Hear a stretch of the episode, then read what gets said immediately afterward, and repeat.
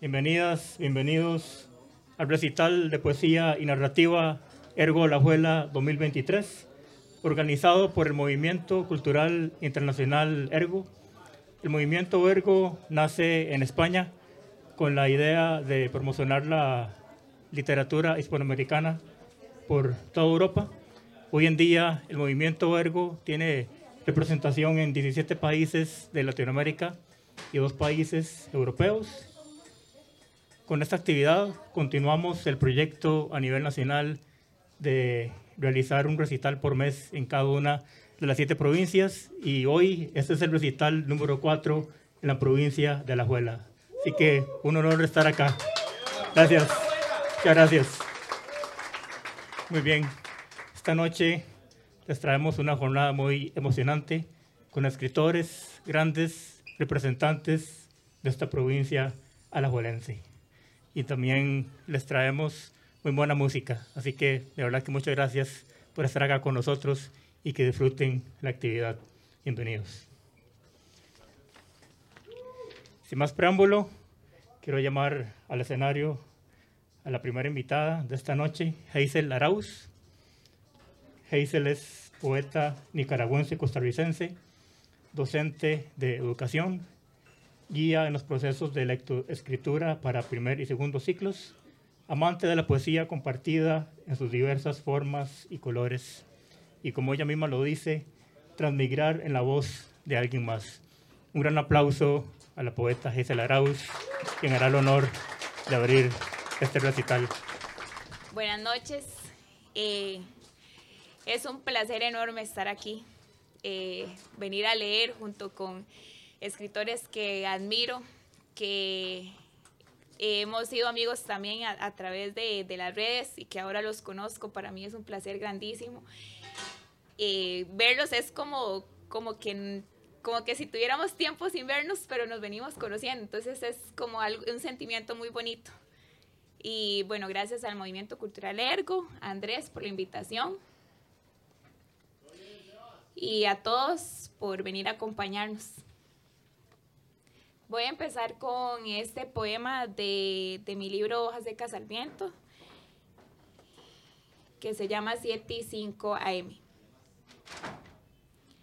Estoy encerrada en este cuarto, lleno de páginas sucias y hombres manchados de sangre. Veo las manecillas en su pulso lento y cotidiano. El tiempo me destiñe, me desgasta sin tregua alguna, me invade el desayuno, se impone como un ejército suicida.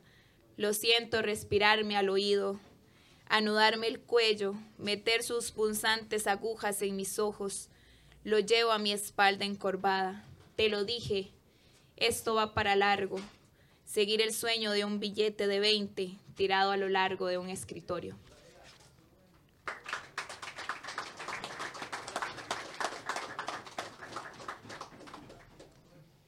Bueno, voy a leer unos que tengo por aquí en esta libretilla escritos. Este se llama Me duele respirar. De donde vengo, la lluvia no pudo borrar el llanto pintado en el pavimento, sombras del cuerpo impreso en el cálido beso de la muerte. No pudo borrar el grito del viento herido, la soledad de las manos, los cantos enjaulados, pero esta vez la lluvia cae sobre las hambrientas bestias alojadas en la memoria y borra cada uno de sus nombres.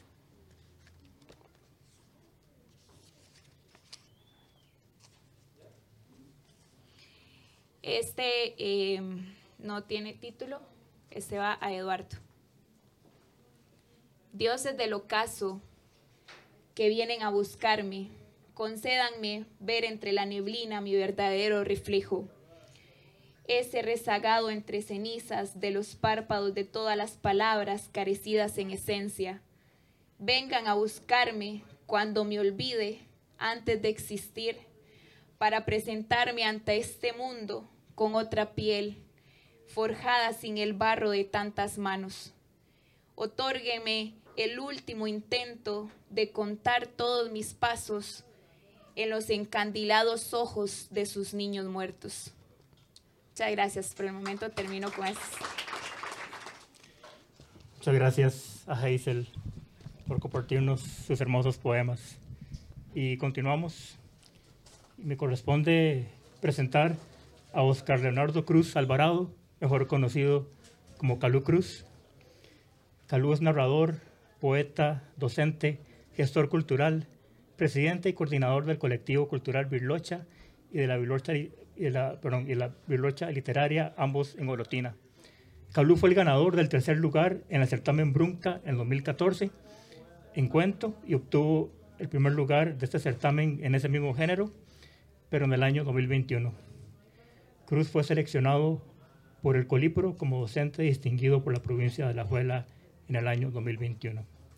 Organiza el certamen literario Luis Guerrero Acosta y ha escrito cuatro libros de cuentos, Cuentos de Mamá Muerta, Cuentos de Mamá Muerta, perdón, 2012, La corrosión de los entes, 2016, El eco de los durmientes, 2018 y La sociedad de las moscas, 2022. Él ha participado en las antologías Vía 28, Nueva Poesía Costarricense, La Sangre de las Décadas y Antología del Bicentenario de Centroamérica, donde fue el coordinador designado para esta antología. Además ha participado en múltiples ponencias y expresiones artísticas internacionales de Estados Unidos, Francia, Argentina, Perú, México, Nicaragua, Panamá y Centroamérica. Sus obras han estado a la venta en estanterías estadounidenses, nicaragüenses, uruguayas y en las librerías más relevantes de Costa Rica. Bienvenido y un gran aplauso a Calú Cruz. Muchas gracias por estar acá.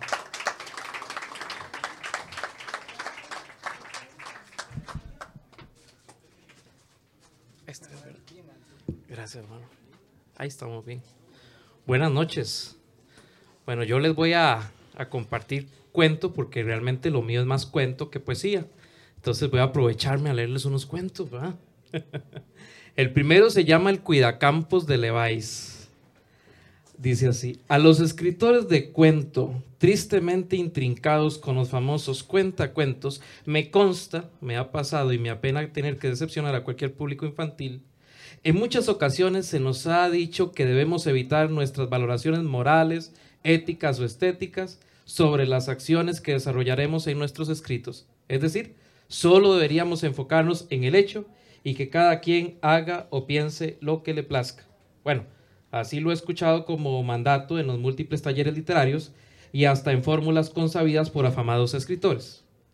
Yo confirmo que justamente esa es parte que se me dificulta montones, sobre todo cuando la sociedad o el hecho de escrito son una solemne mierda.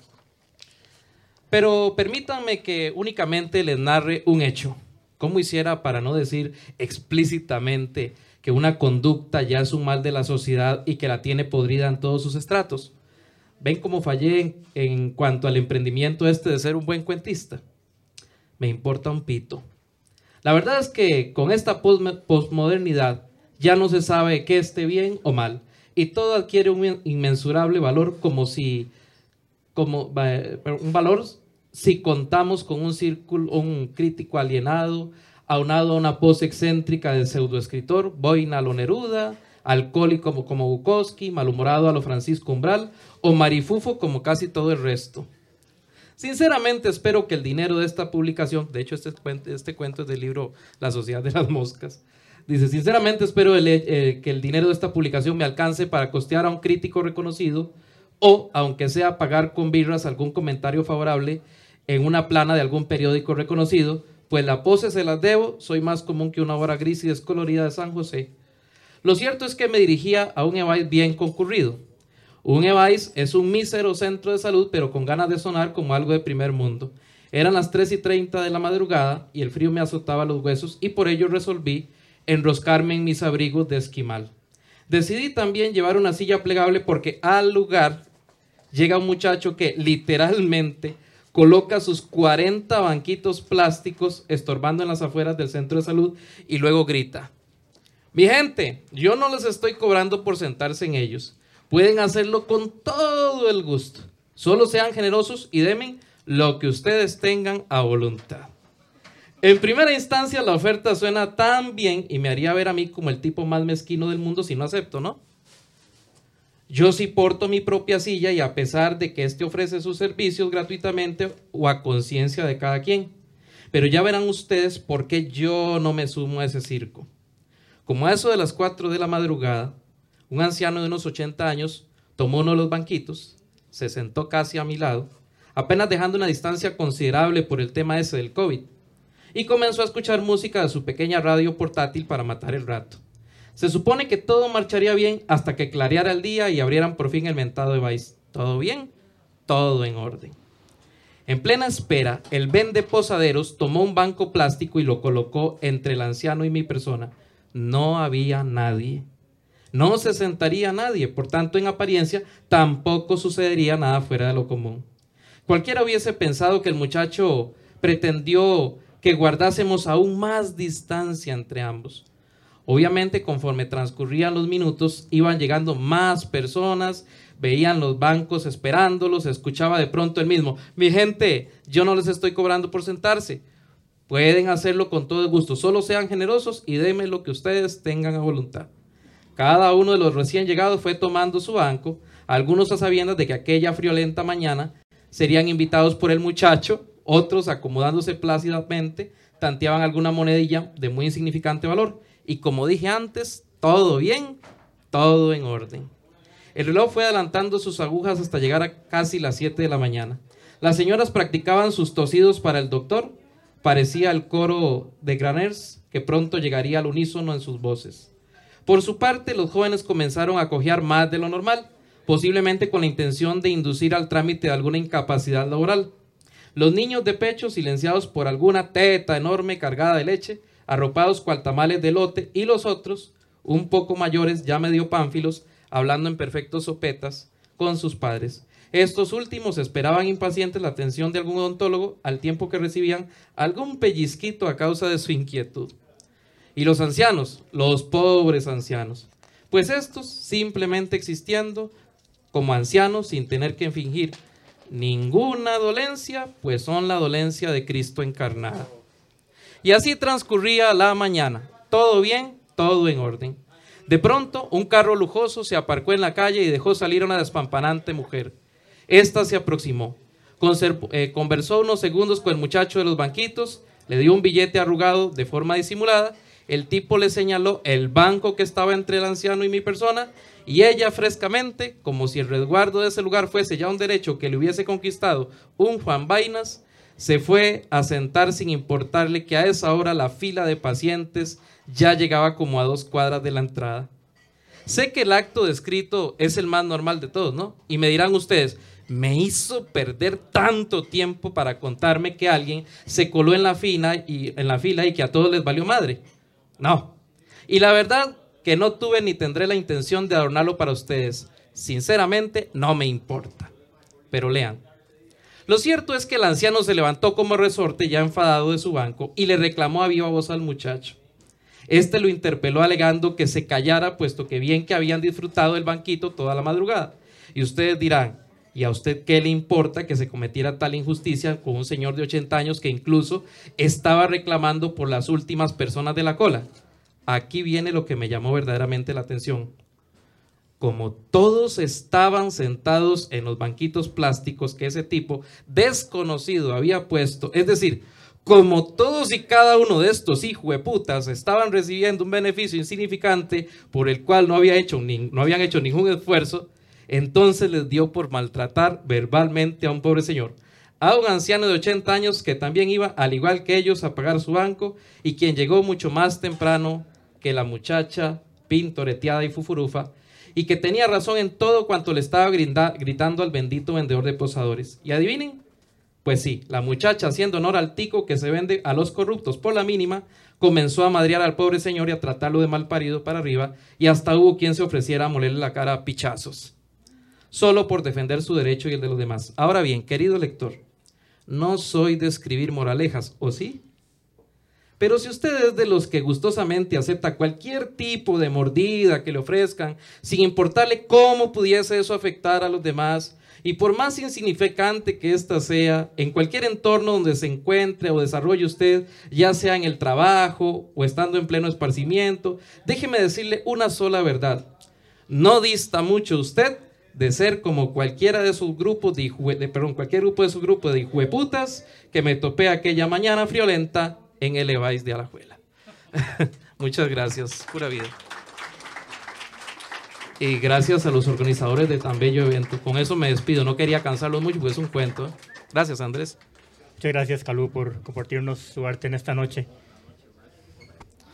Ahora me corresponde presentar a la escritora Nidia Marina González Vázquez. Nidia es artista plástica, docente de la Universidad de Costa Rica y poeta. Su trabajo literario ha sido antologado, entre otros, en Antología de Poetas Ramonenses, Vargas y otros, 1999, Voces Tatuadas, Crónica de la Poesía Costarricense de 1970 al 2004, Poesía del Encuentro, editorial Meida Isla, Miami, 2010, Mujeres Poetas en el País de las Nubes, decimosexto Encuentro Internacional Oaxaca, México, 2008, Sostener la Palabra, editorial Arboleda, 2007, al Hidalgo Poeta, decimonoveno Encuentro de Poetas Iberoamericanos en Salamanca, España, No Resignación, Salamanca 2016, Las Costuras del Sueño, 15 Poetas Costarricenses Contemporáneos, 2020, Mujeres Poetas de Costa Rica, de Palabras Viajeras, Antología, Antología Bilingüe 2020, y Mujeres al Centro, Antología Centroamericana de Relatos. Ha publicado los libros de poesía cuando nace el grito, en 1985, del Instituto del Libro del Ministerio de Cultura, Juventud y Deportes, Brújula Extendida de la editorial de la UNED 2013, Seres Apócrifos de Uruk Editores 2015, Objetos Perdidos, editorial de la UNED 2015, Bitácora de Escritorio y otros viajes de la editorial de la UCR 2016, La Estática del Fuego de la UNED 2019, el poemario Zurda con, la Nueva York Poetry Press en el 2022 y Anamnesis, libro ganador del primer premio latinoamericana, Marta Eugenia Santa María Marín de Nueva York Poetry Press en 2022. Un gran aplauso y bienvenida, Nidia González.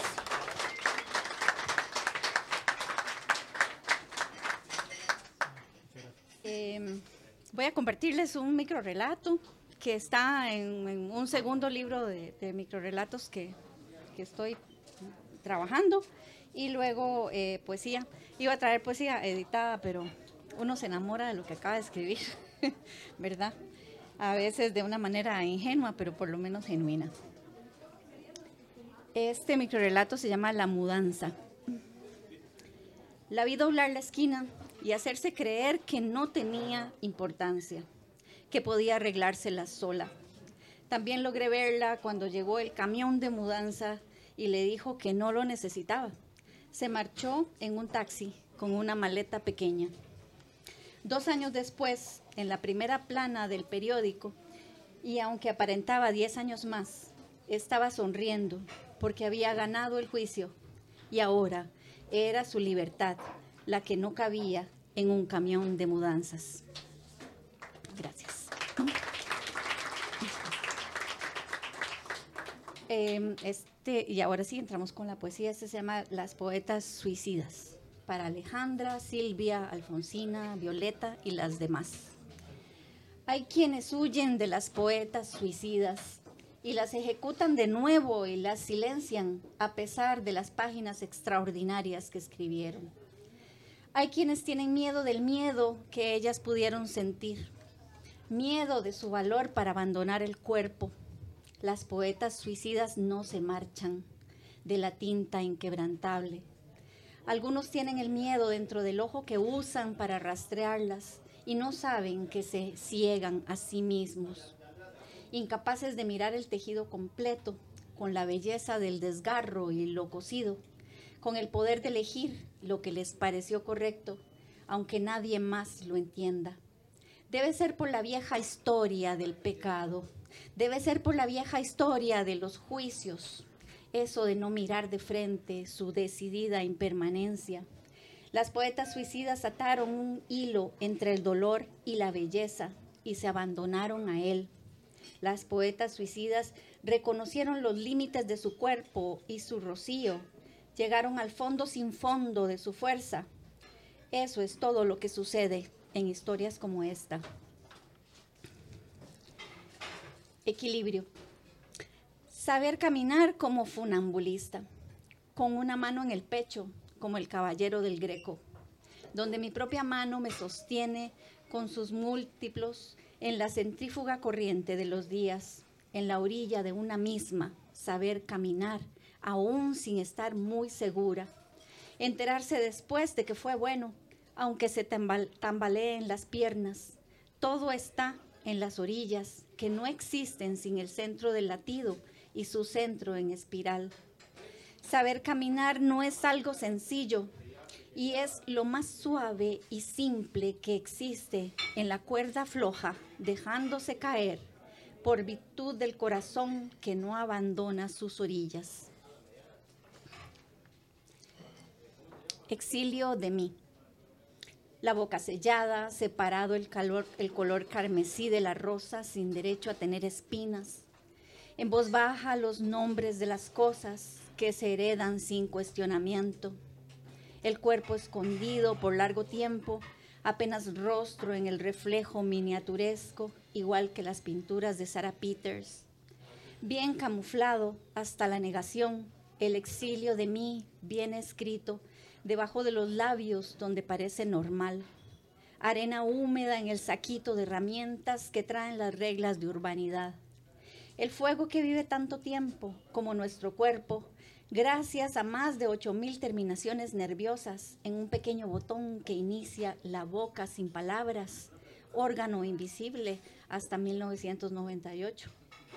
Así de antiguo su exilio, ablación sin cortes de cuchillo y con ellos marchitas las sábanas, un exilio imposible pero eficaz. Si alguien sabe llevar un cuerpo y negarlo, desconocerlo, es una mujer que se parece a mí. No mirar hacia abajo, no abrir las piernas, al sentarse sacar el mar de las caracolas, dejar el cáliz vacío, ahuyentar el cardumen según el castigo por ningún pecado cometido. Gracias. Gracias. Ars Poética. En el plácido color de los dedos de una semilla demasiado roja, una palabra que intenta caminar por el acantilado y cae mismo. Un balbuceo tronador habita el fondo sombra del sonido. Una semilla demasiado roja sale por los dedos, por la boca, por la tinta derramada, para saltar sobre su propia llama y nombrar millones de veces lo que no logra decir palabra alguna. Em, yo preparé como ocho minutos porque eso fue lo que me dijeron. me dijeron que diez. Diatriba de las alas. Pies para que los quiero, si tengo alas para volar, Frida Kahlo. Eso de las alas es una mentira. Hurgando las escápulas no hay rastro de ellas. Nada más pedestre que la anatomía de los pies, el protuberante calcáneo, el tarso y el metatarso en concavidad compensatoria a la fuerza de gravedad. Nada más pedestre que los brazos, tan articulados como las piernas. Conocen ambos bien las texturas del suelo. Los brazos saben desplegarse para evitar un choque a tierra con la cabeza en picada. Eso de las alas es un sueño barato, porque cuando se vuela en los sueños basta con remontar el aire. Nunca hay tiempo para encaramarse un par, de alas plumarias, ni siquiera a la hora de morir. Como sea que muera alguien, nadie vuela mientras el cuerpo se disipa. Las alas son un lugar común, metáfora de Ícaro y Dédalo en escapada. Es una moda del siglo XXI las fotografías con alas inundan pantallas. Vuelvo a las escápulas y su escarpada geografía. Si algo pudo articularse ahí, además del húmero y la clavícula, es un dibujo de huracanes sin desatarse. Y creo que hay uno más. la casa. Cuando una mujer se pierde en su propia casa, es por causas mayores como cambios de tiempo-espacio, sonambulismo, desasosiego en el cuerpo, hambre de gata y techo para saltar. Cuando una mujer se fragmenta, Los libros salen disparados porque no han podido leerse en su voz delgada y amenaza todo el entorno con volar en el vendaval de febrero. Si se pierde en el ajedrez de las losas desiguales, es porque presiente la muerte por el fuego en Chile y Canadá y los cielos desmembrados del destierro en la frontera.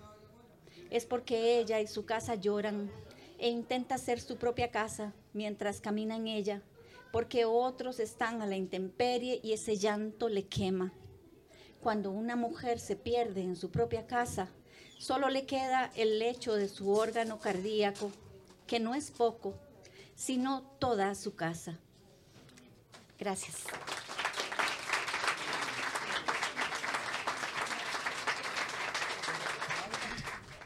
Muchas gracias, Nida Marina, por compartirnos esta noche sus hermosos poemas. Y para cerrar esta primera ronda, quiero llamar al escenario al poeta Gustavo Arroyo. Gustavo de San Ramón, Alajuela, escritor, abogado litigante, notario público y consultor jurídico, cofundador del conversatorio poético Ceniza Botar, fundado en el año 2012 con sede en San Ramón, agrupación que se dedica al estudio de poesía contemporánea nacional e internacional.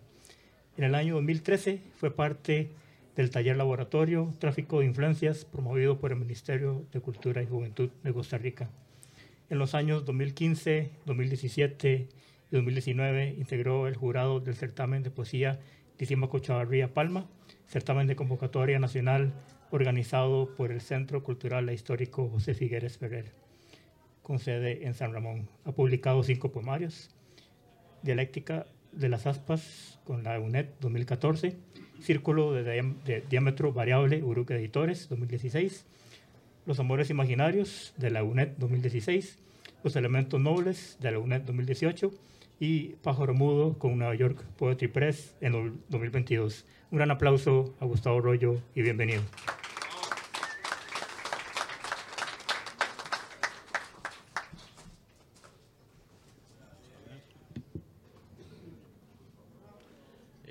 buenas noches a todos los que nos acompañan, nos hacen la bondad de acompañarnos. Eh, un agradecimiento muy especial al Movimiento Cultural Internacional Ergo por la invitación. Es un gusto leer en Alajuela, es un gusto ser de Alajuela, es un gusto ser alajuelense y es un gusto estar entre alajuelenses. Voy a leer un breve, que es bastante breve, eh, capítulo de un nuevo eh, poemario que estoy eh, trabajando. El poemario se llama Bandada de Hienas y el breve capítulo que voy a leer este, lleva por título Aspereza del cielo. Aspereza del cielo. Hunden los dedos en brea, en líquido amniótico, en cuencos de sal, como si fuera un rito presentido. Luego apuñalan a quien cree en hijo y por la noche disfrutan con el posible bastardo. Al día siguiente compran el olvido expansión del dátil. El cielo cuelga como una idea, como una baba, como un arnés. Cuelga desde el más irregular de los extremos y se confunde con aquel retablo que tuvimos la certeza de haber destruido. Destruimos los que nos causa asombro y conservamos la seguridad de varias ruinas. El cielo es un dátil que se expande sobre su eje, un cuenco de tinta derramado sobre arena de las dunas. Cuelga de una oreja, cuelga del tiempo, como Mercurio, como Calisto. Tanta densidad sobre los ojos nos hace confundir su posición con evidencia. El cielo cuelga de un naranjo y a años luz en la galaxia lindante germinan higos y nebulosas. ¿Qué haríamos sin poder validar lo que suponemos, sin poder nombrar lo que no hemos visto aún? Por eso proclamamos nuestra firme convicción. El cielo cuelga en anticipado tributo a la certeza de su caída, como una idea, como una baba, como un arnés.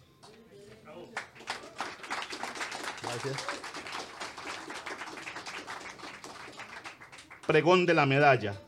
Los recuerdos más peligrosos son los que se apertrechan en el punto ciego de la memoria vengan de nuevo a esta procesión de sentencias. Lo dicho antes no niega lo que está por decirse. Ella mira el espejo mientras asesina a alguien. luego contamina el arma y repasa su versión. Ella recuerda haberse llamado Ignacio. Aquí nos rendimos ante la evidencia. Todo témpano se fractura, todo volcán ajusta su fama. El caos es la primera certeza universal. Ella ha cumplido el anhelo de ser a un tiempo ejecutora y testigo. Viaja convencida de merecer la medalla que no logra recordar.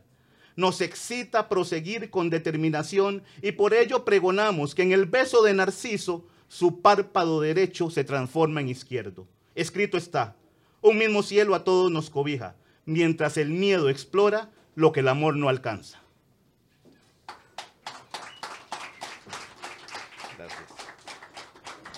Desmitificación de la caverna. Trastabillamos entre sombras habituales, como quienes reniegan del cielo, como quienes se hartan del exilio. Así torcemos nuestros pies sin necesidad de amenaza. La fragilidad de los huesos dice mucho de nosotros. Y si fuéramos la sombra y no el ente proyectado, todo lo que desde niños creemos pende de una cuerda de alquitrán.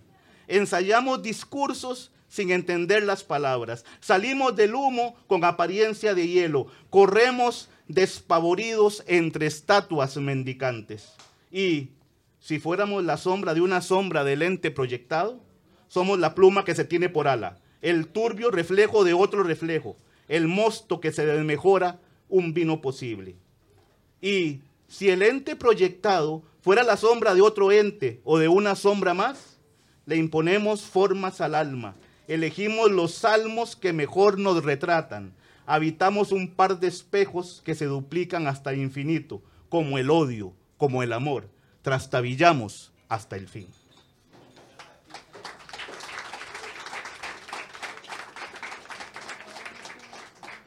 Necedad de la Esfinge. Fuimos tres seres posibles, nacidos del ingenio antes que de la industria. Un caminante obstinado que odiaba el regreso, un enfermo que se autocompadece, un mal besador con tatuajes de cielo pedroso. Pudimos ser más que seres posibles, pero se hizo tarde para nutrir las opciones. ¿Qué decir de la caminata a la luz del cansancio? La vejez sube por los pies hasta el cráneo marchito. Sin saberlo, juntamos la edad del suelo y la surcimos a nuestra carne. El primero de los seres posibles es el que menos nos lastima y más nos asusta. Una enfermedad asumida tiene su límite. La confesión no redime, solo documenta buscamos pastillas en los rincones, traficamos recetas, hervimos brebajes, hacemos del día un esfuerzo raído mientras somos la sombra de una queja mayor. El segundo de los seres posibles nos avergüenza y nos excita. Quien no sabe besar no puede aprender. En esto no hay sol de medianoche que salve la escena. La lengua no es una iguana poseída, tampoco un ladrillo de convento. El beso es la cercanía del ajuste, un muelle encadenado, la única espera que se deshace en el roce. El último de los seres posibles retata la simple torpeza del impulso. Pudimos ser más que seres posibles, pero morimos antes de nacer. Constelación del cardumen. Recurrimos sin demora a ciertas necedades para opacar este sol, aunque todos los demás permanezcan intactos. Inmensidad de soles que guardan con prudencia la distancia entre sí, vaciados sobre la red del único cielo existente. En un punto fugaz del horizonte, la nomenclatura destiñe y aflora la abstracción. El único cielo que existe es el mar, en su fondo discurren cones y nebulosas naves y vacío, cardúmenes enteros de luz y de sombra. La evidencia siempre lastimó nuestros ojos, que fueron tan pequeños como el coraje y tan inútiles como la nostalgia.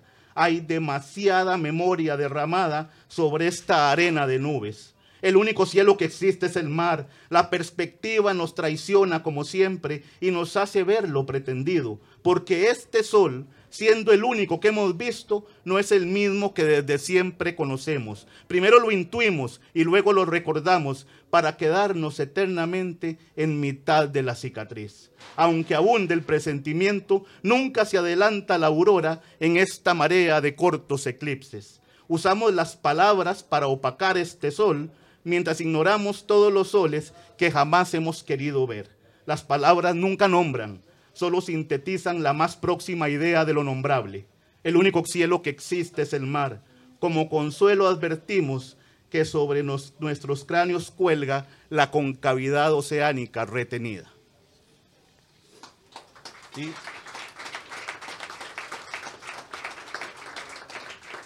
Ars balística. Ella, desde los días en que el cielo resultaba poco propicio, quiso una bala en el dorso del pie. Ella, que antaño jugaba a hundirse en un lago gris, soñaba ahora con la laceración de la carne a partir del deseo. En aquello vertió todo su ánimo, toda su presteza. Llegados los días de la angustia, se percató de que no quería una bala en el dorso del pie, sino que solo quería verla entrar ahí.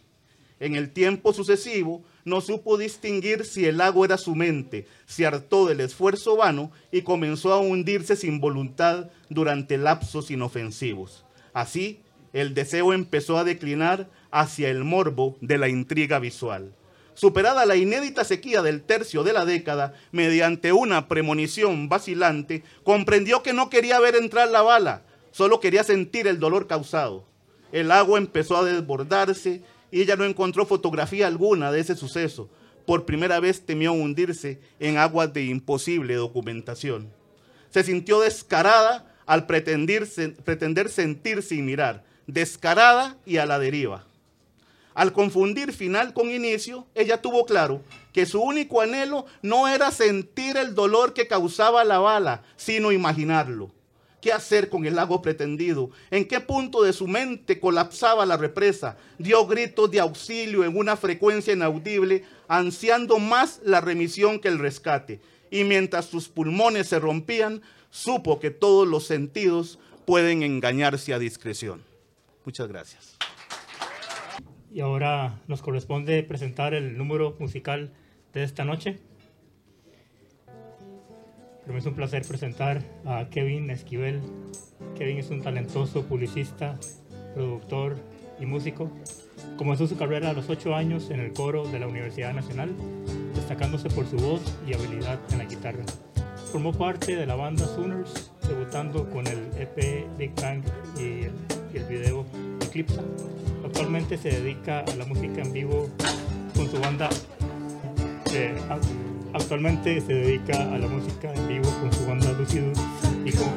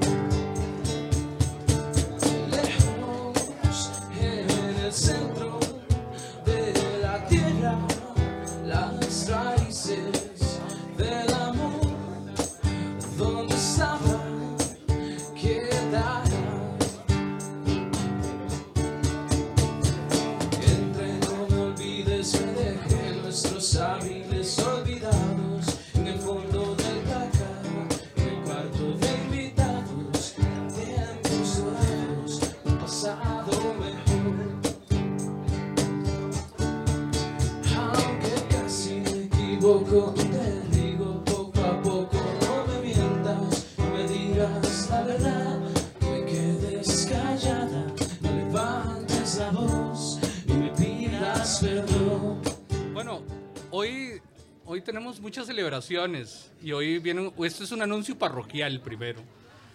Este, vamos a tener la suerte de publicar por medio de una editorial que nació en el taller literario alajuelense a Luis Poveda, al maestro Poveda. Entonces vamos a tener a la ardiente Alajuela bien representada. Este, para eso creamos, ahí está Poveda. Levante la mano, maestro. Y con esto vamos a dar inicio a nuestro sello editorial este, que se llama PUA y del que les va a hablar un poco mi compañero de Mil Batallas y juntos fundamos el taller literario de la Bernabé Berrocal. Buenas noches, eh, bueno, un gusto este, formar parte de esta actividad. Eh, gracias de verdad por la iniciativa, excelente. como dice David, este, bueno, queremos presentar el sello editorial con el cual pretendemos dar voz a algunos autores eh, cuya obra por su contenido, por su lenguaje, por, su, por la forma eh, en que conciben sus obras, no encuentran muchas veces un canal de difusión, una editorial que quiera publicarlos. Entonces, el sello PUA es el que queremos dar a conocer esta noche. Tenemos algunos proyectos que esperemos vean la luz pronto. El primero va a ser el Povedae Vulgaris de Luis Poveda, que va a salir antes de, bueno, este año tiene que salir antes de que culmine el año.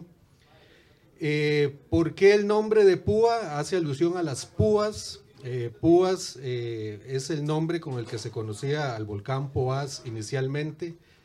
Hay dos posibles orígenes para esa palabra se especula, es de origen incierto, pero se especula de que eh, puede tener un origen huetar, ¿verdad? Eh, de una palabra cuyo significado, eso sí, no se conoce.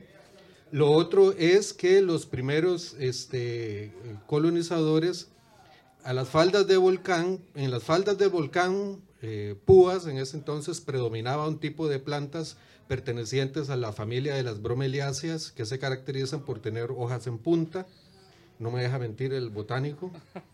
Por ejemplo, la piña pertenece a esta familia de, plantas, ¿verdad? Entonces, eh, se especula que también pudo haber venido por ahí lo de púas, pero sigue siendo una palabra incierta. Además, la púa hace alusión a, una ponzoña, a un objeto agudo que hiere, ¿verdad? Este, que representa peligro también.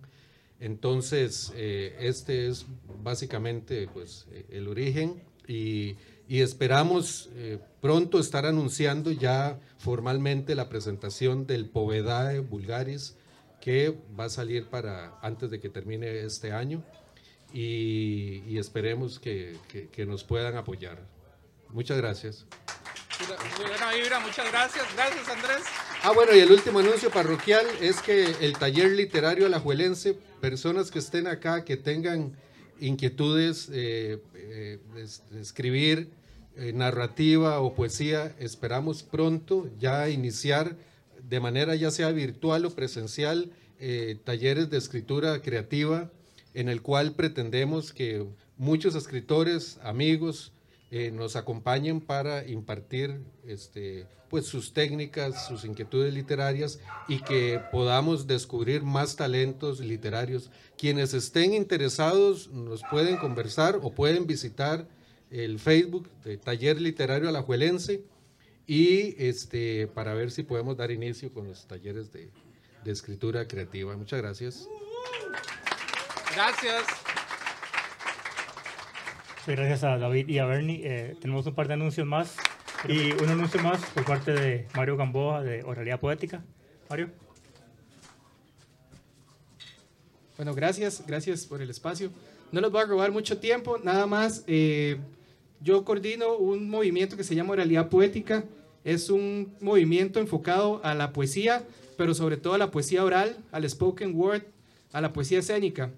El anuncio es que el, viernes 6 de octubre vamos a tener un evento único, especial, donde vamos a combinar a dos de las mejores intérpretes de jazz del país, que son de un grupo que se llama Maple. Por si no lo han escuchado, pueden buscar Maple en Spotify. Las vamos a tener a ellas y vamos a tener a cinco poetas, cinco artistas de la palabra hablada, combinando sus poemas con jazz. Entonces va a ser casi dos horas de música con poesía para que se lleguen. Esto va a ser en el Teatro Nico Baker en San José, donde era el Teatro Lawrence Oliver, a la par de la Sala Garbo, ¿sí se ubican? Ahí hay un teatro lindísimo, entonces pueden seguir Oralidad Poética en Instagram o en Facebook, se llama así, Oralidad Poética. Y síganlo ya de una vez, síganlo, síganlo, síganlo para que estén enterados de ese evento y de verdad no se lo pierdan porque va a ser un performance único. Creo que en ese teatro y en general en la escena nacional cosas así no están pasando, entonces para que lleguemos a apoyar a, a esos cinco artistas y a estas artistas de jazz también. Muchas gracias, mi nombre es Mario, buenas noches.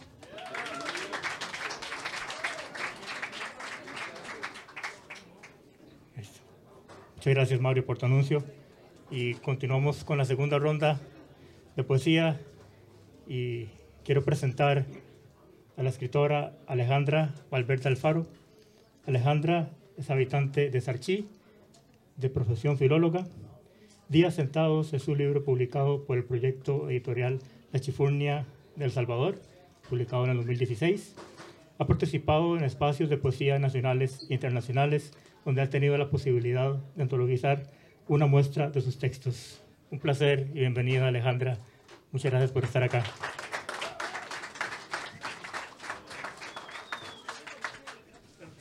Bueno, buenas noches a todos y todas. Muchísimas gracias por el espacio, muy agradecida por tenerles, por porque nos escuchan desde este lado y también eh, a las personas organizadoras, a Andrés, a Catherine y a Steph también. Eh, muchísimas gracias por hacer esto posible. Voy a compartir con ustedes una parte también de la narrativa. Eh, hago también cuento, además de poesía. Voy a comenzar con esto, que son unas historias de bus durante todos mis años de universidad viajé desde Sarchí hasta San José. Nunca viví en San José, entonces pasaba la mayor parte de mi tiempo en los buses, muchas ventanas, muchas historias. Y bueno, de ahí salen estas que les voy a compartir. La primera se llama Ruta 285, Goicoechea, Guadalupe, El Alto.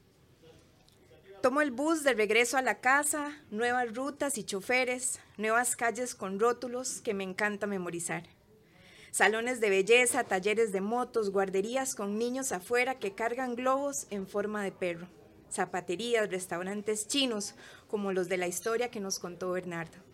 Nos adelanta un bus y en la parte trasera reza el eslogan, el amor es fashion. Y pienso que sí, que debería estar siempre de moda porque por amor se suben madres con cinco niños, la mayor apenas en la escuela, ideando cómo hacer para mañana levantarse más temprano. El amor debería ser tan cotidiano como la señora sentada en una jardinera mientras su esposo, el guarda del banco, se come la comida de la noche. El amor está en recordar a mi mejor amigo y saber que seguro está cerca, pero no sé por qué no está. Es ayudarle a una señora a usar el bus correcto, que la deje por el correo, y que se despida de mí cuando se baje o saber que estoy cerca para quedarme un día de estos a escuchar poesía. Amores que me recojan en la parada y que me lleven hasta la casa y cantar Animal Song de Savage Garden a todo volumen solo porque yo quería. Es saber que mañana vuelvo a levantarme más temprano que de costumbre para repetir estas historias. El amor debería estar de moda, todos los días y con todo el mundo. Creo que si fuera una persona viajaría en bus conmigo, o al menos toparíamos en alguna ruta que me aprendería de memoria.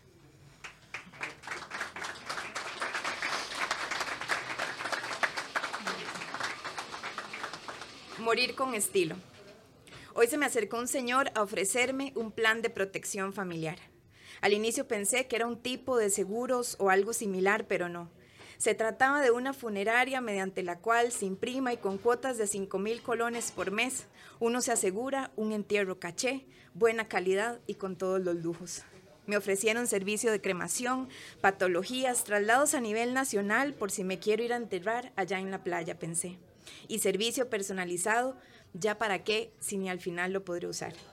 Me vendía la idea con carrozas en color dorado, blancas y negras, servicios de flores en la iglesia y en la capilla, rotulación para que los malamanzados en la calle no se tiren y esperen a que pase el muerto, agüita para que la gente que va caminando eh, no se canse y en promoción una caja de peluche, gris y café.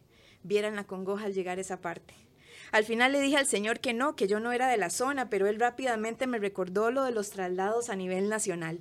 Llegamos donde necesite, me dijo. Por otro lado, traté de, zafarme, pero no pude. Él insistía muchísimo. Llegué a pensar que si me quería muerta para poder usar uno de sus planes.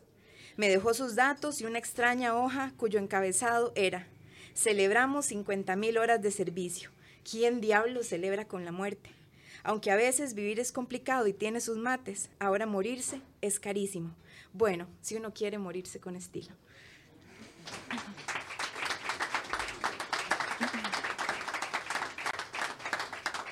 Voy a pasarme a poesía y bueno, ya que estoy en representación de Sarchi, que me enorgullece muchísimo, les voy a leer un texto que se llama Pueblo. Decir que soy de aquí es igual a creer que soy de otro mundo. La patria diminuta donde habito son calles coloridas, avenidas de café y dulzura, gubias, tarros de pintura, mi papá haciendo una carreta, mi mamá sembrando en la tierra heredada, mis hermanos y yo llenos de trazos en la piel. La altura, la vuelta del viento, sabanillas, cinco manzanas, la vuelta de Juan Renco, los bajos. Nadie que sea de aquí olvida llamar al pueblo aunque se haya ido a medias, siempre con el recuerdo de lo que ha sido. Esta porción de tierra es la madera que equilibra mi ánimo en esos días de exilio, en esas horas lejos. Es la pincelada constante, capaz de permitirme decir soy de aquí, no de allá, de aquí donde se siembra el alma, donde mi voz se siente en casa.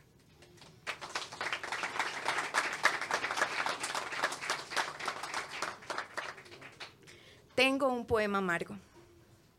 Tengo un poema amargo en el pecho, en los ojos. Yo lo toco, le susurro con calma que se vaya, pero inútilmente se aferra a mi tráquea y la quema. Sabe a destierro, a camino seco. Sabe a lo que en poco tiempo se ha convertido en una rutina. Yo lo huelo, lo identifico como mío, más de nadie, pero se pierde, se esfuma entre tanta palabra inhóspita. Me habita un poema amargo, una sensación que eriza la piel, se desmorona, huele a nombres, suena a dioses, sabe a luz. Le siento en el pecho, en las uñas, en un grito que no me sale.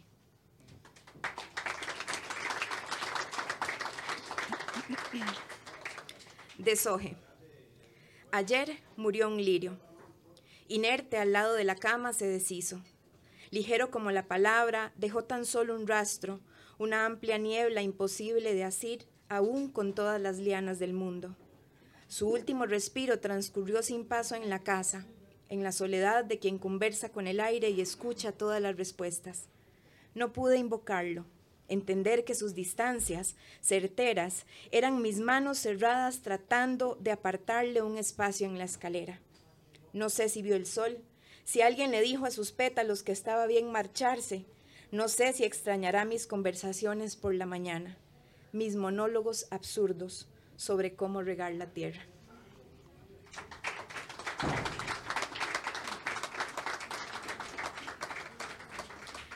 Descubrimiento.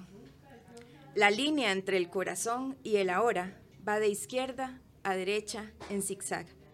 Vale pensar que hay un camino imposible de seguir, como la primera vez que descubrimos el polvo en la memoria. Yo podría ser esa ave. Yo podría ser esa ave que vos dejas posar sin que te cante el tiempo. La soledad en su nido es la misma que yo, aún en verano y con vuelo ancho, revivo a través de las ventanas.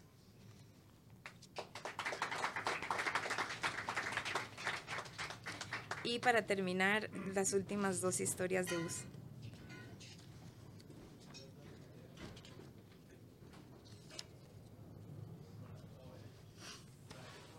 Esta historia no comienza exactamente en el bus, sino a la espera de uno.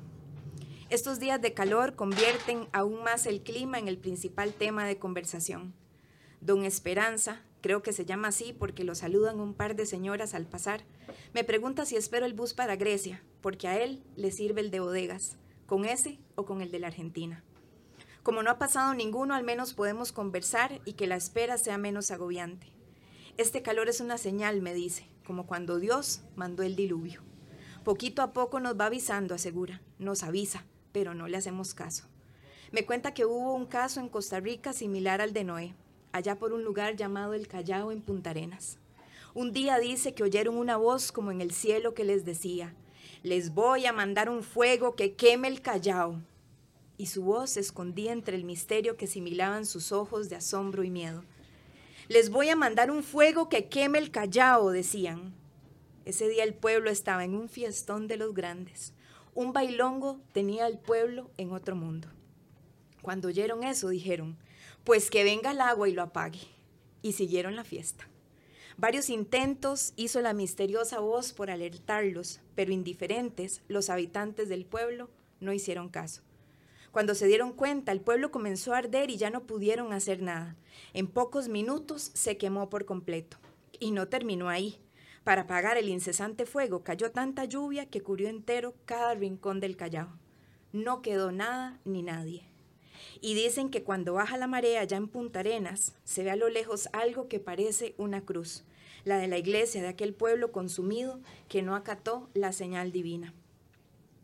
Nos va a pasar a nosotros, igualitico, aseguró mientras me hacía salir de repente de la historia. Nos va a pasar lo mismo porque son las mismas señales. En eso llegó el bus de Grecia. Cada uno buscó su asiento. Yo pensaba lo poco que merecemos vivir aquí, lo mucho que hemos dañado la vida misma de la cual venimos. Iba con susto. Cualquier señal de lluvia camino a casa me iba a hacer pensar que moriría consumida en las brasas infernales como en el Callao. Total, no he podido tirar ninguna piedra para que un Noé moderno me salve de la tragedia.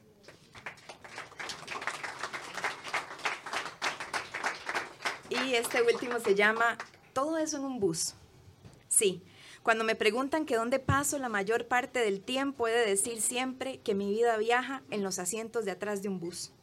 Muchos se niegan a usarlos para evitar las presas, para conseguir llegar a tiempo, para tener un cómodo y placentero viaje o para solo guardar un poco más de privacidad. Sin embargo, puedo asegurar que todo eso también se logra en este singular medio de transporte. Cuando no es porque uno se entera que los novios ahora discuten por cómo se viste otra gente, nos damos cuenta de que al lado va un gracioso imitador de Daddy Yankee, quien canta a capela y sin reservas una de sus piezas favoritas que guarda en un Walkman de los viejos. Luego un niño llora o una señora se sube con bolsas del mercado y se tambalea tanto por el movimiento del arranque que uno la ve hecha puré con verduras y frutas en el suelo. Si uno se sienta al inicio, puede conocer en detalle al chofer, cómo da el cambio del pasaje, si cuenta las monedas, si respeta la ley usando su celular, si compresiona donde uno lo haría o si solo no acostumbra a fijarse mucho en el retrovisor. En el medio del bus uno conoce lo horrible que es ir apretujado, con traseros en la cara o rodillas que chocan unas con otras. El centro, aburridísimo.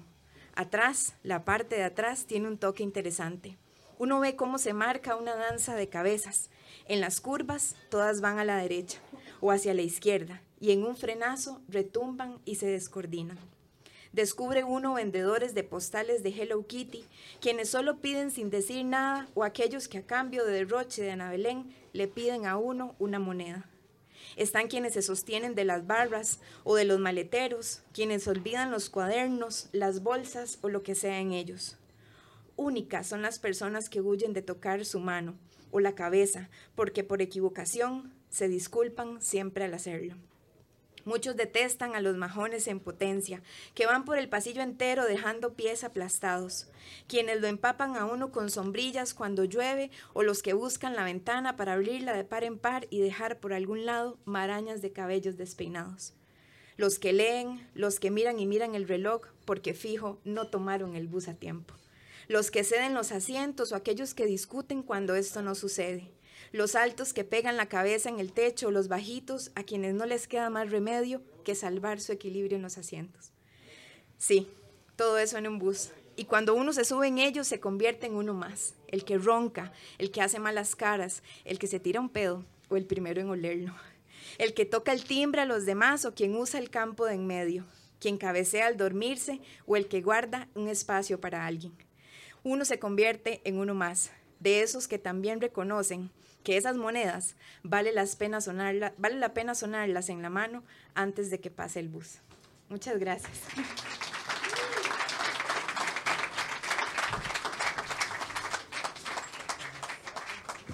Muchas gracias Alejandra.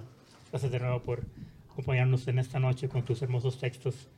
Ahora quiero presentar al escritor Carlos Manuel Villalobos, de San Ramón de la Juela, obtenido, entre otros, los siguientes reconocimientos. Premio Internacional de Novela Corta, Diario Jaén, en España, 2023. Premio Internacional de Poesía Vicente Rodríguez Nietzsche, en Puerto Rico, 2023. Premio Internacional de Poesía Dolores Alberola, España, 2022. Premio Una Palabra en el género cuento, Costa Rica, en el 2019. Premio Brunca de la Universidad Nacional de Costa Rica en el 2014 y Premio Editorial de la Universidad de Costa Rica en 1999. Publicaciones literarias en poesía, Un río sonámbulo, Cambio de Dios, Fosario, Altares de ceniza, El cantar de los oficios, Trances de la herida, insectidumbres, el primer tren que pase, ceremonias desde la lluvia y los trayectos y la sangre. En narrativa, curación de la locura, tribulaciones y el libro de los gozos. En ensayo, los extremos de la imaginación y el ritual de los atriles. Es doctor en literatura centroamericana, máster en literatura latinoamericana y licenciado en periodismo. Se desempeña como docente en la Universidad de Costa Rica, donde imparte semiótica y teoría literaria. En esta institución ha fungido como vicerrector de vida estudiantil y director de la Escuela de Filología, Lingüística y Literatura. Ha participado como escritor invitado en festivales literarios en España, Alemania, Egipto, Marruecos y en diferentes países de América Latina. Un gran aplauso y bienvenido, Carlos Villalobos.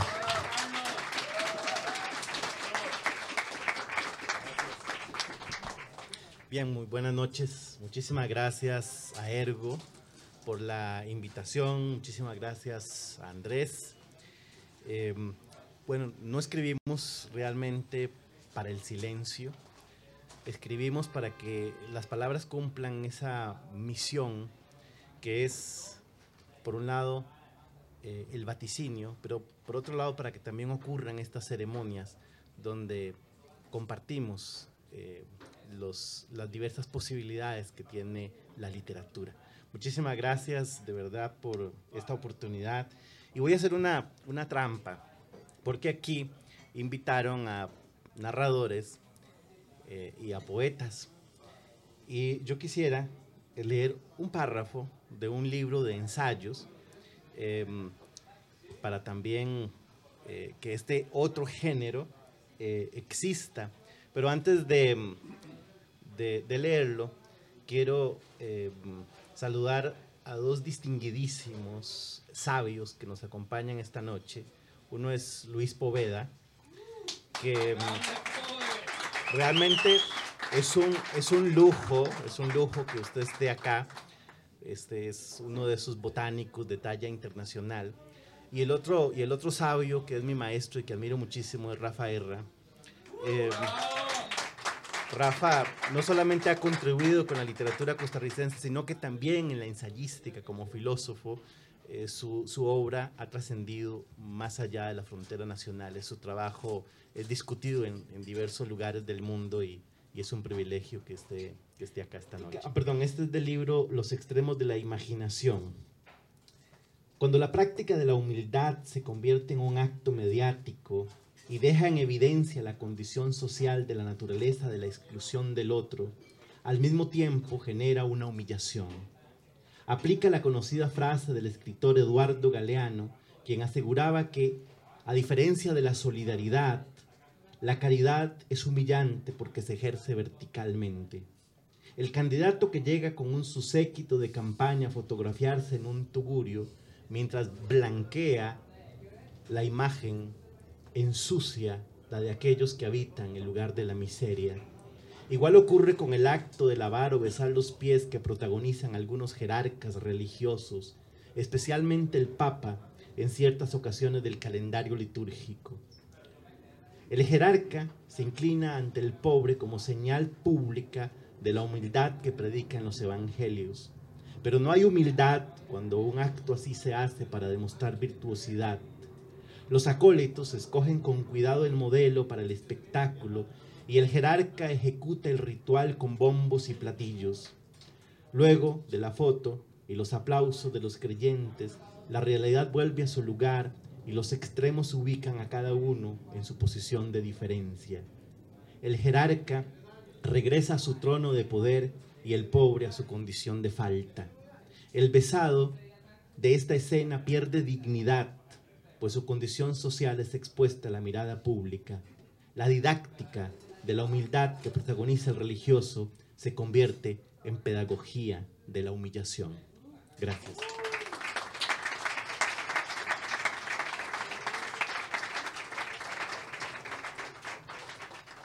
Me gustaría uh, compartirles este poema que se llama Desánimo del Padre, que está en un libro que ya está circulando en España, el libro es Un río sonámbulo y este poema, que es el que da inicio a ese libro, espero que en este año este, llegue a Costa Rica. Desánimo del padre. Yo creía que la tristeza era el gesto natural de todo padre. No sabía entonces que también los ríos mienten y que es vieja la costumbre de hundir el rostro debajo de sus aguas. Pero este padre, lo supe luego, malvendía la nostalgia en las cantinas. Cuando por fin llegaba a casa era un cuerpo de reptil sin fuerzas. No era el mismo. Vomitaba demonios a la orilla de la culpa. Por la nariz en forma de brasas derretidas le chorreaba el miedo. Mi madre, del susto, le pedía a la Virgen del Carmen que hiciera sol para calmarlo. Los perros del susto corrían a abrir la noche para volverse ciegos. Al otro día, un caldo de gallina le curaba las ganas del suicidio. Y entonces juraba que no iría nunca más a morder el agua del desánimo. Me lo juraba con los dedos en cruz sobre la boca. Me lo juraba por el sagrado corazón de Jesús en el Calvario. Pero los ríos son débiles y les mienten a los niños como un padre cuando tiene sed y nada lo detiene.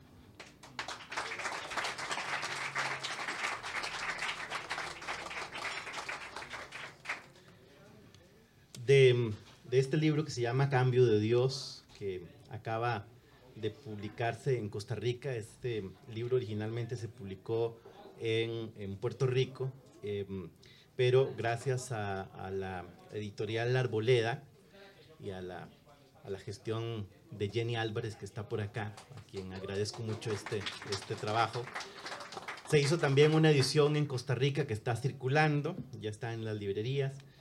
Eh, compartiré este poema que se llama eh, Carta de Guamán. Que llegue a España sin rasguños esta carta, que sepa el viento que le escriba se llamó Felipe Guamán, Poma de Ayala, que no se hunda el mar que lleva a bordo las heridas, tal vez después de todo el rey reciba estas horas de papeles arrugados. Son mil ciento ochenta los folios del reproche, son casi cuatrocientos los dolores del dibujo, que no choque el barco con los riscos donde acaba el mundo, que llegue al reino de Castilla sana y salva la palabra, quién sabe, Tal vez en un rincón aparte de la historia llore Dios y el hocico de la muerte confiese de rodillas que es cierto lo que digo. Con suerte, estas lágrimas conviertan en diluvio la vergüenza y se ahoguen las campanas y los diezmos y se ahogue para siempre la cuaresma. Que sepan de una vez por todas a qué sabe el miedo y estas noches que se arrastran con el vientre mutilado. Que llegue a Europa sin mentiras este trago que lo beban a seca los reyes y los papas y que a todos les lastime la garganta.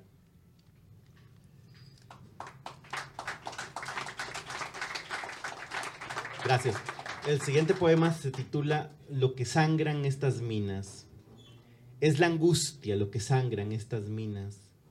Son los ojos del odio lo que brilla en cada piedra. No hay lámpara que alumbre un dios en el fondo de los cerros. Aquí jadean las manos del miedo.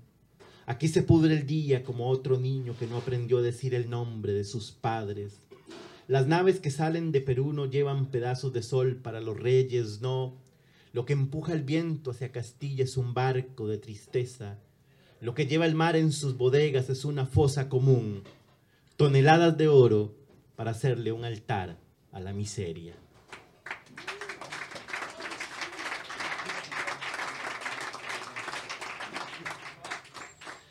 Y el poema con que cierra el libro, Tortura, lo juro, son perros que huelen el aire, que huelen en el aire las letrinas del infierno. Son fieras de falares con puñales hasta el fondo. Si alguien se emborracha con sus propios sueños, ellos llegan y amasan el dolor y amasan el dolor y amasan el dolor hasta que duela. Lo juro, le arrancan la verdad a cada rayo Cavan túneles en los huesos de la noche, tienen pozos donde solamente se puede beber la sed y nada más. Tienen celdas donde espera su sentencia, la poesía.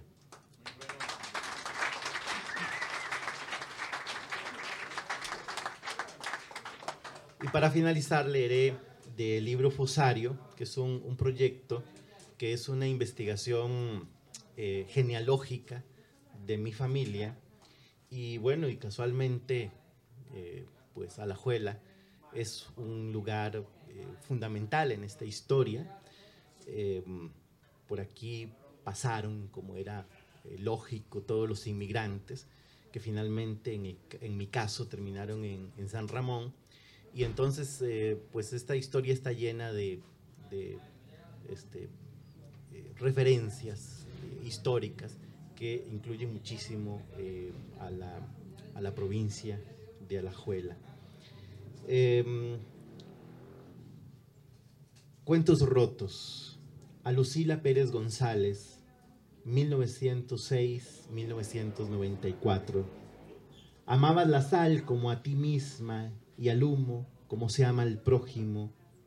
Dejabas crecer el fuego para que hubiera un Dios en cada sitio. Tus palabras, abuela, olían a mar como tus ojos, o como esos niños que saltaban de tu vientre cada fin del aguacero. Remendabas cuentos rotos para que no hubiera tristezas en los cuartos de la casa. Sembrador de Dios te salves, a Fausto del Socorro, Villalobos y Baja, 1907-1990.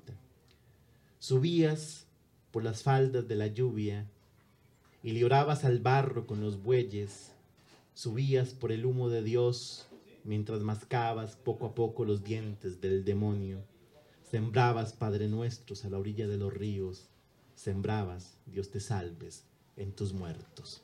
Muchas gracias.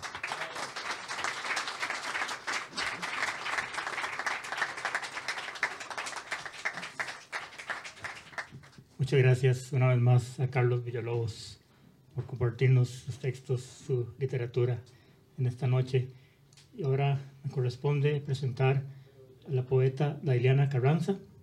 Dailiana nace el 6 de septiembre de 1996. Reside en el cantón de Grecia, Alajuela, desde su nacimiento. Hace dos años se graduó de la carrera de enseñanza del castellano y la literatura en la Universidad de Costa Rica y actualmente ejerce su profesión como profesora de español. Simultáneamente cursa la maestría en lingüística en la misma universidad. Ha participado en recitales nacionales e internacionales. Algunos de sus poemas forman parte de la antología El Bicentenario de Centroamérica y de la antología La Casa de los Poetas, ambas publicadas en Nicaragua.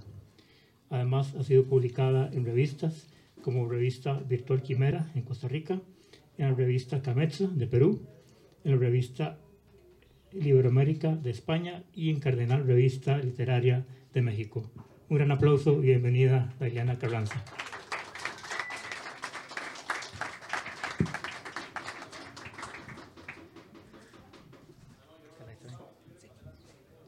Hola, buenas noches a todos y a todas. Es un placer para mí eh, compartir lectura con grandes escritores a los que he leído y bueno, es un gusto estar acá.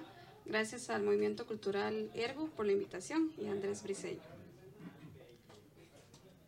El primer poema que voy a leer se titula Más allá del relieve. Se me calan los murmullos que despojan las cortinas de mi cuarto. Exploro la linealidad en sus tejidos con adornos que llaman a abrirme en su textura. Quizás sea el relieve de las ramas entrelazadas en el pliego de mi cordura. Quizás la ilusión de contemplarme suave termine con la idea de mutilar los demonios que llevo adentro. El siguiente poema se llama Demiurgo. Soy el fruto de creencias exprimidas, el mismo trapo sucio que dio de beber a mi mente en las profundidades del Averno. El miedo, el miedo fue un grillete incrustado en mis tobillos. Mi sangre alimentó la voluntad de dioses que ocultaron sus rostros. Basti vino a hablarme sin su corona. De su boca cayó una semilla que alimentó mi desconsuelo. Del centro de mi útero nació un universo que engendró el infinito de un demiurgo recién despertado.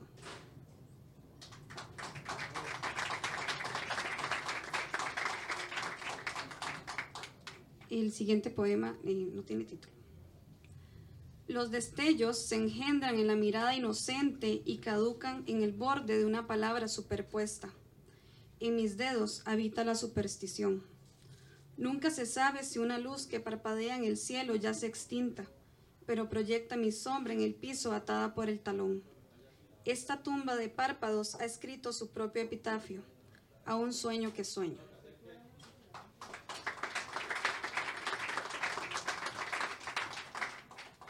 El siguiente poema se titula Diluvio y tiene un epígrafe de Arabella Salaverry. Desde la soledad amotinamos tormentas. Sorbos de lágrimas, borrascas de enojo llaman a su arribo. Este cuervo se alimenta de migajas que caen en mi paladar. En el albor se alza en vuelo y no regresa hasta el siguiente diluvio.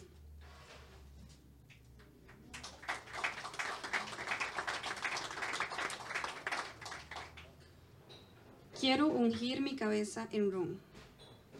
Quiero bautizar mi dolor, ahogarlo. Me resulta oportuno sentarnos frente a frente, entablar un diálogo, ofrecerle un trago, ocultar mis cartas, conocer su ubicación dentro de mi cuerpo, mirarlo a los ojos para que se vea a sí mismo, hasta que la embriaguez nos sumerja en el vaso de la redención.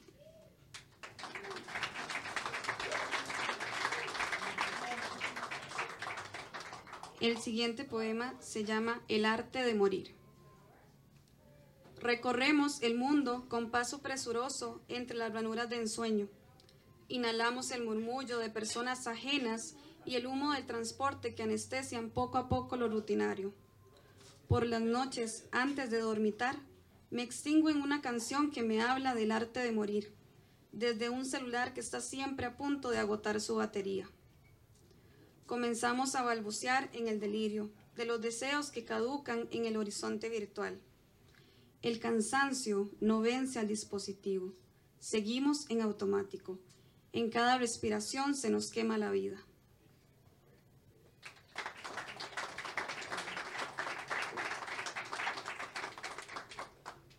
El siguiente poema se llama Espejo Negro en Mano. Se acelera la tarde para el que paga cuentas y para el que alcanza el bus, mientras la señora y su hijo, sin medir, sin medir el tiempo en sus muñecas, las estiran hacia quienes no se detienen. Algunos van ocupados con el pulgar arriba y la mirada abajo, aunque en el suelo está el señor dormido en pleno kiosco. Se vuelven visibles en pantalla a través del clic que da el pulgar y un hashtag. Indignante. Pray for them. Se entumecen los dedos y se irritan los ojos.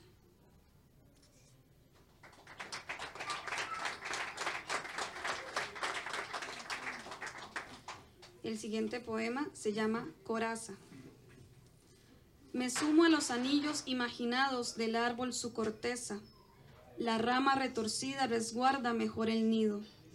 No estoy dispuesta a rebanarme por el centro para probarle la historia de mis años efímeros, pero han de talarme.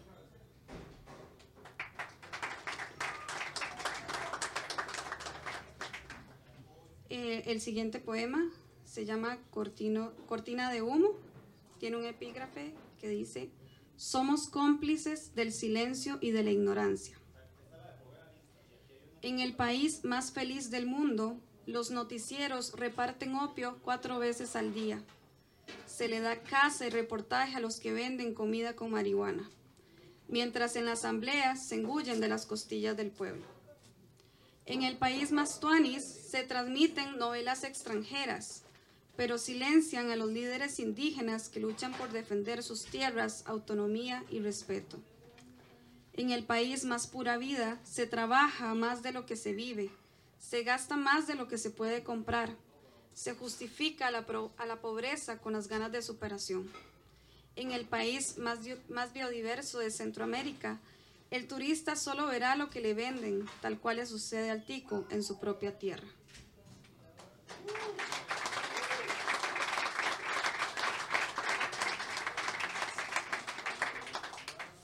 El siguiente eh, poema es más una anécdota de, de infancia.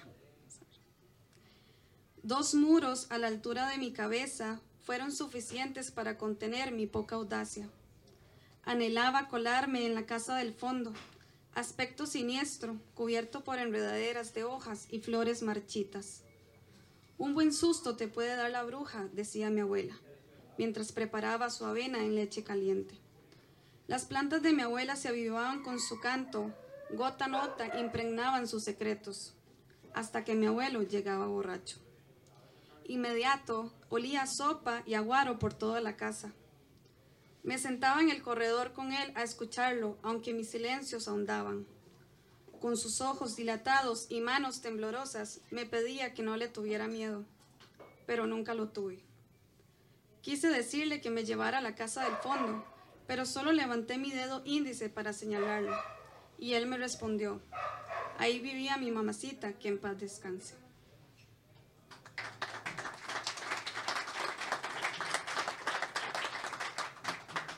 El siguiente poema es uno de los publicados en la antología del Bicentenario de Centroamérica y se llama Sueños del Trópico. El aroma tropical de la mañana se bebe con café para despertar los sueños. A veces descubro que fui bandada sobre microclimas que revisten las montañas. A veces descubro que fui una gota de rocío que nutrió a una hormiga en Monteverde. Veo huellas esculpidas en jade alrededor de la selva que se resiste a plantar edificios. Respondo al llamado del Pacífico para contemplar atardeceres que serenan las tristezas. Recorro la brisa hasta la costa caribeña para mojar mis pies sobre el manto coralino. Me aferro a la idea de ser conquistada únicamente por la muerte. Regenera la vida en todas sus formas.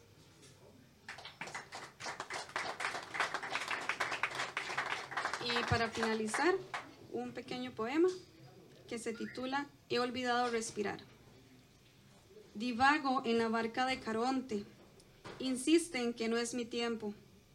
Mi uña hilvana rápidamente mi nombre en la madera, por si acaso me olvida. Gracias.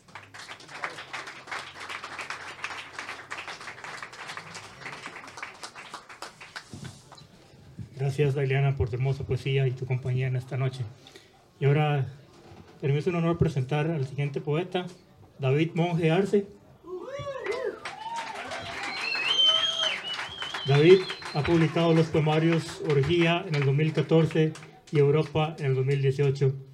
Aparece en el compilado de ensayos El mundo era otro en el 2018. Los tres libros bajo el sello de Uruk Editores. Poemas suyos han sido traducidos al portugués. Ha publicado poesía, cuento y artículos en revistas y periódicos tanto digitales como impresos en Costa Rica, México y Argentina. Ha sido invitado a festivales internacionales de poesía en Guatemala, México y Argentina. Fue invitado a la Feria del Libro de Guatemala. Ha sido facilitador y expositor en cineforos organizados por mibutacavip.com, Club Magali, las embajadas de Francia y Alemania en Costa Rica y la Universidad Técnica Nacional. Fue presentador y guionista de Cine Cultura. Es fundador y coordinador del taller literario Alajuelense. Bienvenido, David Monge, un placer tenerte acá.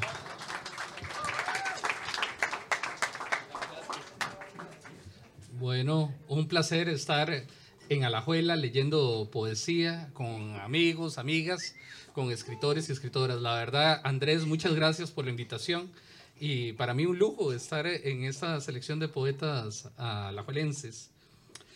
Voy a empezar eh, leyendo un, texto de Orgía. Orgía es un solo poema que este, es intervenido por imágenes de la película este, Un perro andaluz de Luis Buñuel. Te compraron la memoria por un momento nocturno, sin tiempo. Balas nacidas a imagen y semejanza del loco albedrío. La muerte cae y acaricia la piel en el campo. Se acercan buitres, cortejo fúnebre.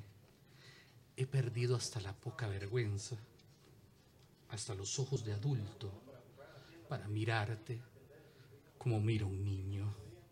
Ella está eyaculada en tu dermis, descarga eléctrica que atiza la sien y explota en gusanos el talón. Cuando has sacado la cabeza por la ventana para gritar dolor a la madrugada, no, no asustan las homicidas. Si tengo cicatrices más profundas que las marianas con las que adornaste mis ojos, no intentes borrarte la boca. Ella con carmín dibuja labios, calavera ojerosa desgarra cuellos, brindis en el cementerio, luz de luna nueva, tantra, si flagelándote siento el aroma dulce del alma, cada laceración nos descubre bajo la piel en la orgásmica sensación caníbal. Encuentro patria. Ya lo encontraste, no te cuestiones, para eso los relojes, río que mamo de la naciente, cortadura de tu muñeca, purifica el agua cristalina, ensucia la tina, conviérteme en cronista de tu sombra. La salvación viene a golpes, atado a una silla, lames mis ojos, perrerida. Somos el mismo animal hermafrodita que se masturba, un bicéfalo que se tortura. Cenizas disueltas y evaporadas, huella de la existencia, insinuación del mito. Déjame con voz de cuento y de penumbra, como perro onírico. No, no sé cómo he logrado liberarme del cepo. Quizá te lo diga mañana, cuando me disuelva entre las partículas de las sábanas y las mentiras ya sean ajenas, como la esperanza. Oxígeno te envejece, mitocondrias, vida y muerte. Levedad del ADN, multiverso te guarde branas de eternidad. Gozarás otros átomos entre orgiásticos gravitones de resaca dimensional. Gracias.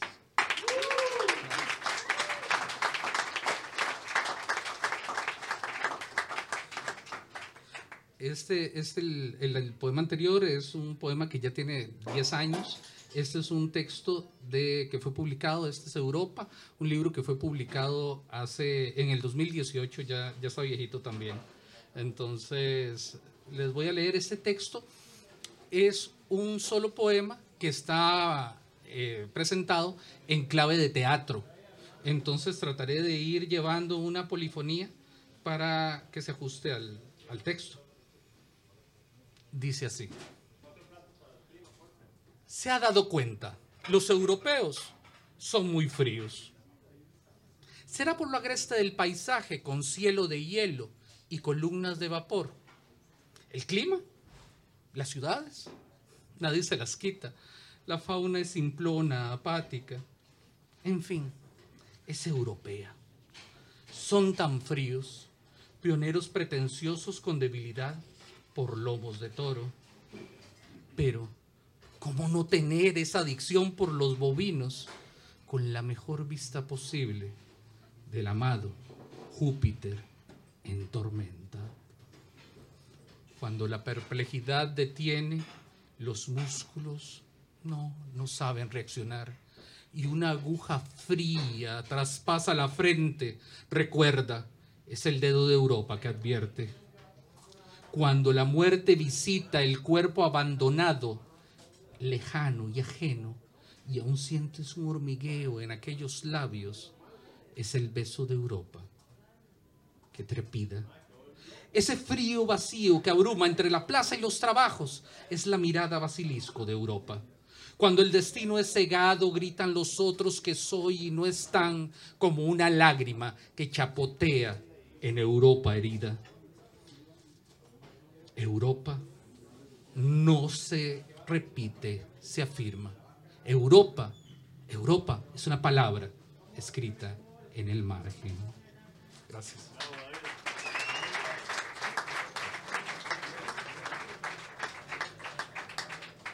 Y ahora les voy a compartir un breve texto inédito que se llama Pléyades. Las Pléyades, en, en buen alajuelense les decíamos las siete cabritas, ¿verdad? Entonces, por ahí va un poco este texto. ¿Por qué el universo es un tema recurrente en su poesía? Pregunta la aguda estudiante mientras me acerca a una distancia casi impertinente el teléfono al rostro. Un respiro, un apretar de labios. Me encontré con un porque el universo es una fuente inagotable de imágenes. Sí, le dije una mentira. Esa pregunta casi inocente del agudo estudiante me envolvió en una nube deforme de recuerdos el dedo de mi madre elevado hacia el cielo nocturno. Son las siete cabritas, me decía, son las siete cabritas. Aparecen a finales de año. el verbo aparecer, cuando se tienen cinco años, es un verbo mágico. Y lo mágico es lo único que merece la pena. Crecí en una casa bisagra, entre dos cafetales, sin vecinos, en noches oscuras de los ochentas.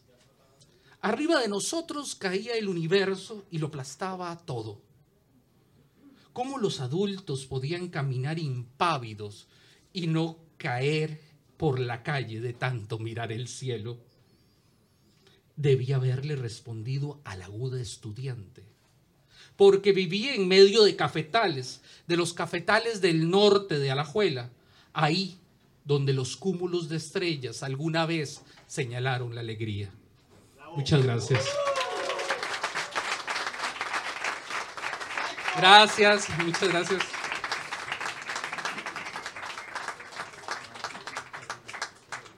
Muchas gracias David, de verdad, por, por ser parte de este recital, por compartirnos tu, tu poesía.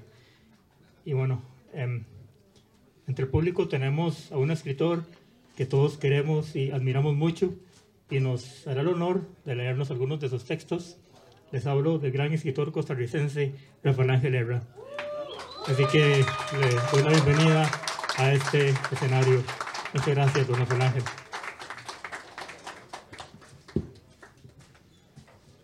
Bueno, muchas gracias por esta invitación repentina. Eh, también eh, quiero agradecer a los, a los propietarios o gestores de este lugar tan interesante que no conocía y que se presta admirablemente para un encuentro poético así. Eh, no, no, no, voy a leer poesía, sino eh, unos microrelatos que es un género, o género entre comillas, todavía no se sabe eh, en el debate si, si es género o si llegará a serlo. Eh, acabo de publicar un libro, el tercero de una trilogía, eh, en, Granada, en España, que se llama Verde Bestiario, y que combina la prosa eh, breve con cierto, cierto interés en la, en, la monstruosidad y en lo fantástico. Este es el tercero, digo, el, primero se llamaba la, la Divina Chusma, que son, los personajes son animales. El segundo se llama artefactos y los personajes son utensilios, que, bueno, discuten y, se pelean y disfruta, el, martillo disfruta, por ejemplo, de, darle golpes al clavo, etc. El verde bestiario mm, sigue esa misma línea con, cierto énfasis eh, hacia hacia lo fantástico, podría, podría afirmar. Em, y bueno, les leeré unos cuentos de esos. Eh, de la primera parte se, que se llama Cuando la vida se cuenta de una manera.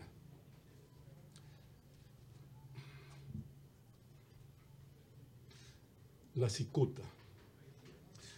La cicuta tuvo la suerte de matar al más sabio de los hombres pero ella misma ignora este hecho de infamia universal y la muy insensata ni siquiera sabe que es venenosa.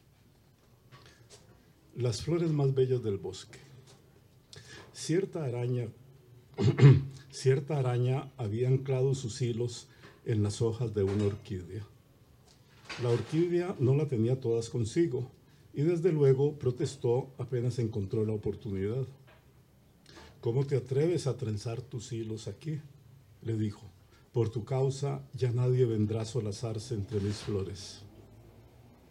Al contrario, querida amiga, replicó la araña, quien caiga en mis redes verá las flores más bellas del bosque antes de morir.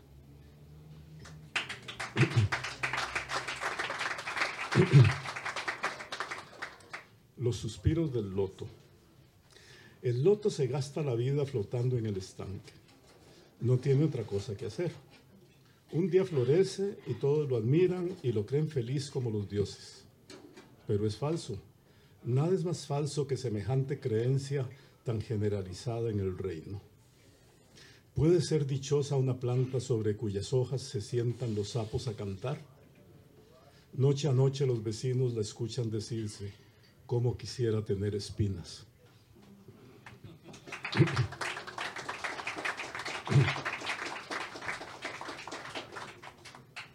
El narciso. Una hoja amarillenta, dibujando curvas inciertas, cayó sobre su propio reflejo. El narciso, dueño de aquel estanque, se inclinó hacia el agua, burlándose de sus pensamientos sobre las hojas que caen, y exhaló un suspiro. Estaba abstraído, distante, y ni siquiera comprendió, al mirar su reflejo una vez más, que ya empezaba a marchitarse.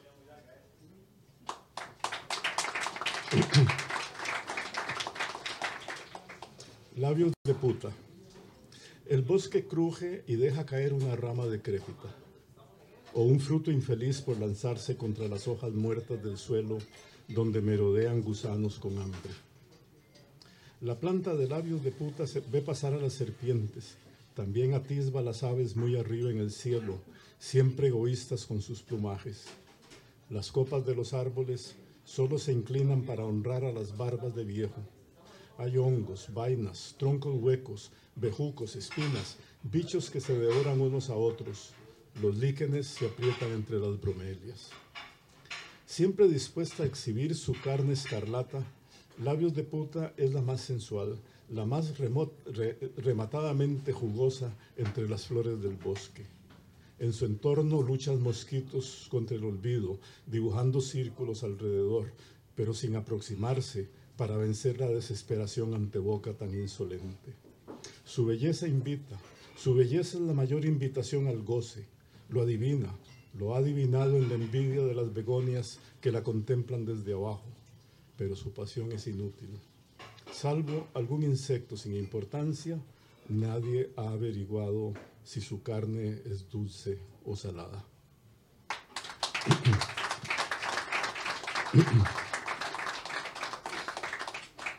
El rosal trepador y la gardenia.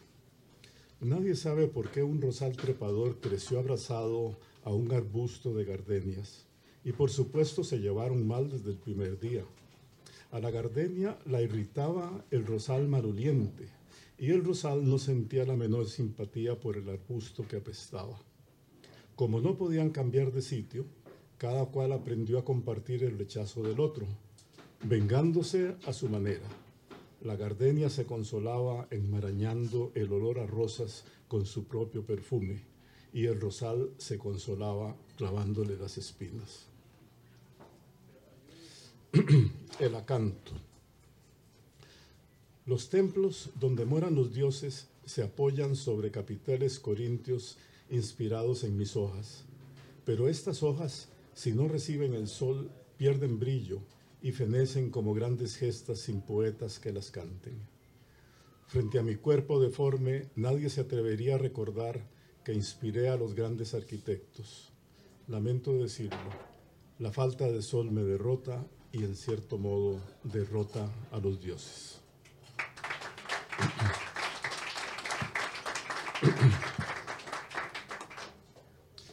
La ruina del, limonero. Las manchas se le pegaban por el cuerpo. Un color blanco, sucio, invadió las ramas. Se ensañó con las hojas y solo entonces, ya muy tarde, al sentir sus frutos secos, el limonero comprendió el desastre. No fue un acontecimiento repentino, no. Las cosas sucedieron despacio, sin que nadie lo advirtiera, ni aun los árboles vecinos, porque la desgracia roe a hurtadillas. El limonero vio las manchas expandirse, carcomiendo la corteza y abatir las hojas. Estaba decrépito. Le faltaban fuerzas para, el, para resistir el roce del viento. Las manchas iban robándole el tronco. Las hojas se desprendían, abrumadas por un color amarillento de agonía. Las ramas raquíticas crujían y ya pronto no iba a sostener su propio peso. Rondaba un aire de, un aire de desdicha. Los hongos triunfantes continuaron robándole la savia. El limonero se desangraba y perdía el aroma. Los últimos insectos buscaban su cuerpo seco para camuflarse. Quiso protestar, pero le faltó el aliento. En poco tiempo solo quedaría la leña podrida y los hongos se irían a devorar un árbol nuevo, jugoso, sin idea de lo que le esperaba. Eh, voy a, a ver si...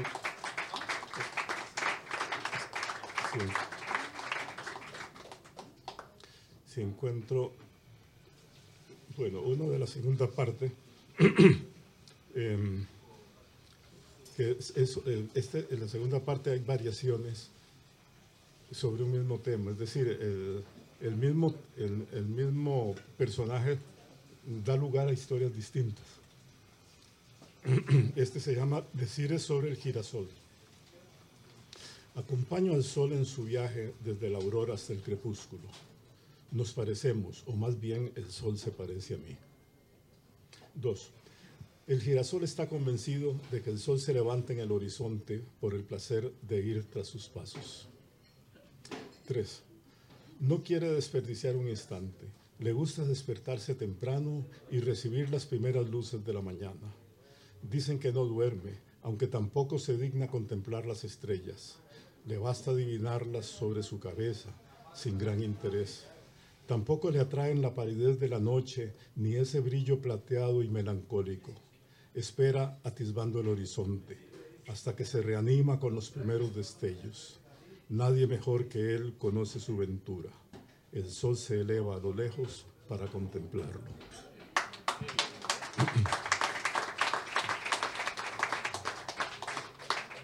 Cuatro. Sigo al sol en su ruta, desde el alba hasta el ocaso, para que no pierda la oportunidad de admirarme cara a cara. 5. El girasol se gastará la vida satisfecho consigo mismo, hasta la tarde en que la luz del ocaso lo ilumine por última vez. Em, vamos a ver. Bueno, este, el, el ajo y el jengibre. El ajo y el jengibre son vecinos, pero no se intercambian regalos, solo se gozan a sí mismos. Nadie les parece más apetecible ni tiene carácter más fuerte que ellos mismos. Pensando en, los gustos, en lo gustosos que son, se las arreglan para mantener la cabeza bajo tierra, ignorando el mundo. Conviven con arreglo a un principio que tampoco han declarado. El jengibre, al jengibre no le importa lo que piense el ajo, y al ajo le dan igual las opi- opiniones del jengibre. Solo comparten una pesadilla, que un día, gracias a sus virtudes, acabarán sazonando a otros alimentos. Bueno, con eso termino. Muchas gracias. Y, y- ojalá que sigan estos- estas lecturas tan agradables. Muy bien, con esto cerramos la actividad. Gracias a los poetas, gracias a los músicos, gracias querido público, gracias Casa Parker, gracias a la abuela. Muchas gracias. La verdad que los vamos muy contentos de aquí. Eh, seguimos con este proyecto de recitales provinciales. Nos vemos el 28 de octubre en, en Limón para el que guste. Nos vamos en, caravana. bueno, así que muchas gracias. Eh, traemos pulseras y libretas artesanales con información de Ergo. Los eh, tenemos a la venta a mil colones cada artículo. Eso nos ayuda a costear los, los gastos de, de logística.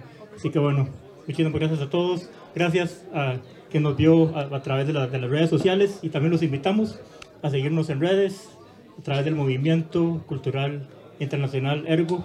En Instagram también nos pueden seguir como Ruta Poética CR. Muchísimas gracias y buenas noches.